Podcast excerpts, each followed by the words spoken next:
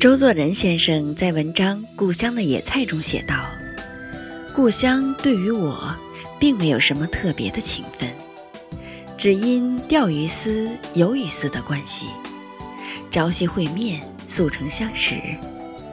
正如乡村里的邻舍一样，虽然不是亲属，别后有时也要想念到他。中国人是一个对故土。”有着难言情结的民族，像周作人先生这样子的人反而是少数。这里是清幽若雨原创古风电台，我是主播幽兰之兰。今天给大家带来的是温如言的《新归处》。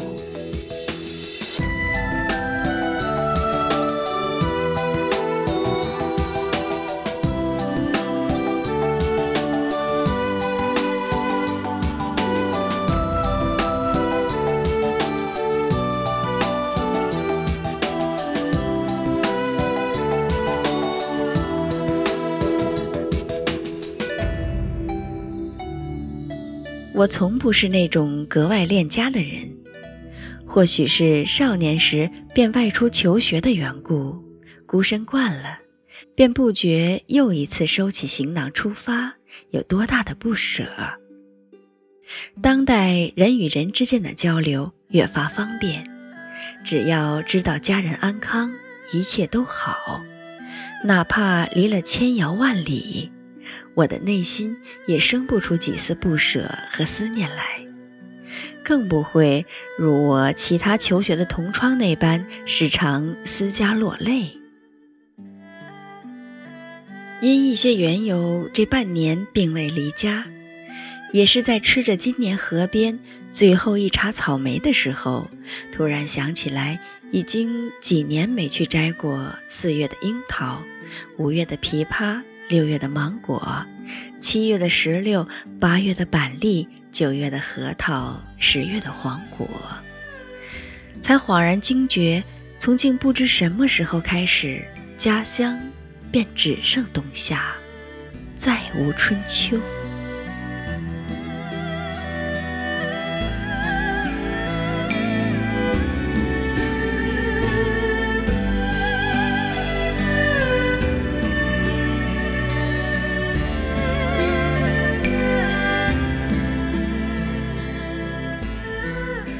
我对家乡最清晰的记忆大概是这样的：老宅子里炊烟袅袅，门口的桃树迎风荡，蓝色花布衣裳的奶奶站在树下唤我回家吃饭，声音也是荡了又荡，中气十足。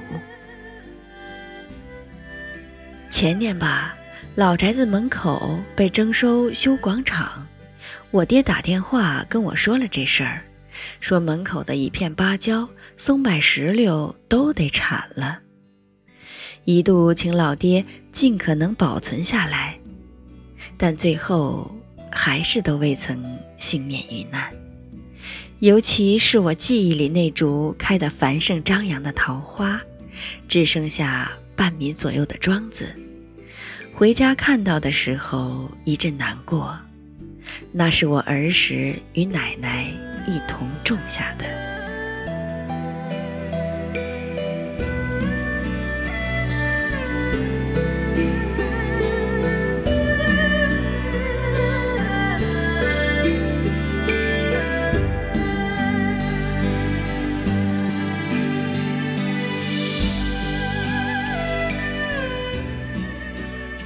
乖啊！种树树就跟你以后读书是一样嘞，马虎不得。你看了，挖的时候不可以挨根根挖断了。还有，种的时候坑坑要挖好深，咋个放泥，咋个放水。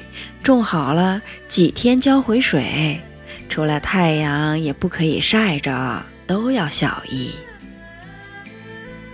奶奶跟我说这个的时候，正浇完最后一瓢定根水，看着我笑。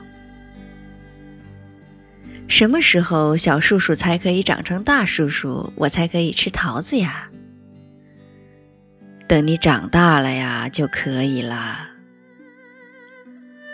当时不知道为什么，对吃到自己种的树所结的果子有种强烈的执念，一天也消停不得。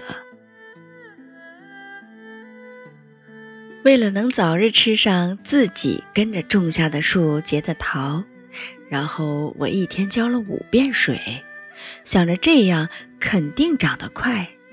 还是颠颠跑去找奶奶求表扬的时候，被笑话是个小傻子，勒令我三五天才可以去一次，为此还委屈了挺久。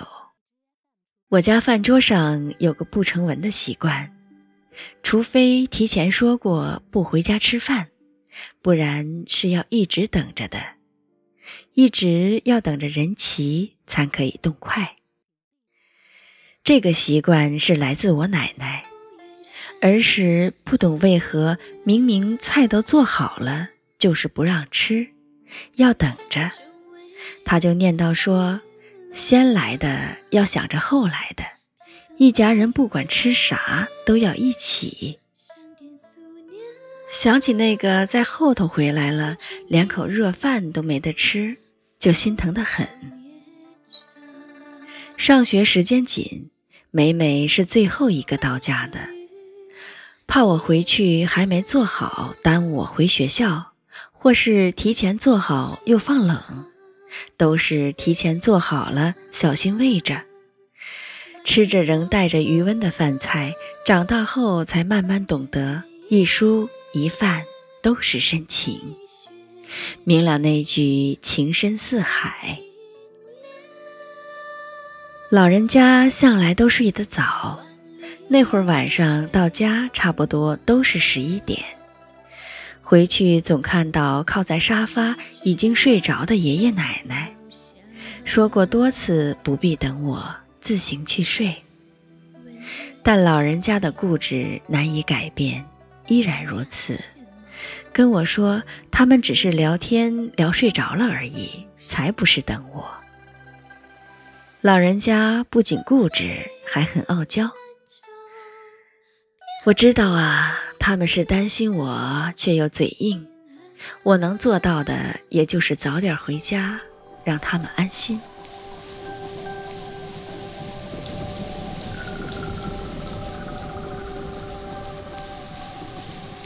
风在何方？浸润着我家乡，那里水清花香，有白花和白杨，荷塘朝露朝霜，后来外出求学，过上了跟很多人一样的再无春秋的日子，除了不能再去自己摘，但每年还是有吃着院里的芒果。只是从鲜芒果变成了冻芒果或者芒果干。冻芒果和芒果干每一袋的分量都是刚刚好，不多不少。我大概能想象到那双手洗净、去皮、切片、晒干、装袋的全过程。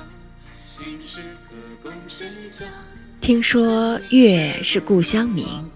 我看过很多地方的月亮，可它们都一样明媚动人，好看的紧。真正觉着明亮的，不是月光，而是家人那多年如一日的亲切关爱。知道自己不管走到哪儿，都有人在时刻惦念，所以能勇往直前，无所畏惧。一睁眼。就能看见清澈的。其实啊，真正让人惦念的是那个地方等待着自己的人啊。你呢？心归处，才是吾乡啊。就常常怀念我们小时候，那时大院里的葡萄架。我们早就回不去了。好了，本期的节目到这里就接近尾声了。节目的最后，给大家带来一首《东篱》。季川酒的乡愁，希望大家喜欢。阿妈拉和大哥，他们记得我吗？许多年了。能载歌，故土满园春色，心中已成萧瑟，心酸谁明白呢？当人们已走过，岁月渐影婆娑，还有谁会记得最初月色？冬来春折，归途路很曲折，想年轮的沟壑，盘旋每个过客。年华正映笑我，来了却又走了。思乡的泪温热，它是甜的。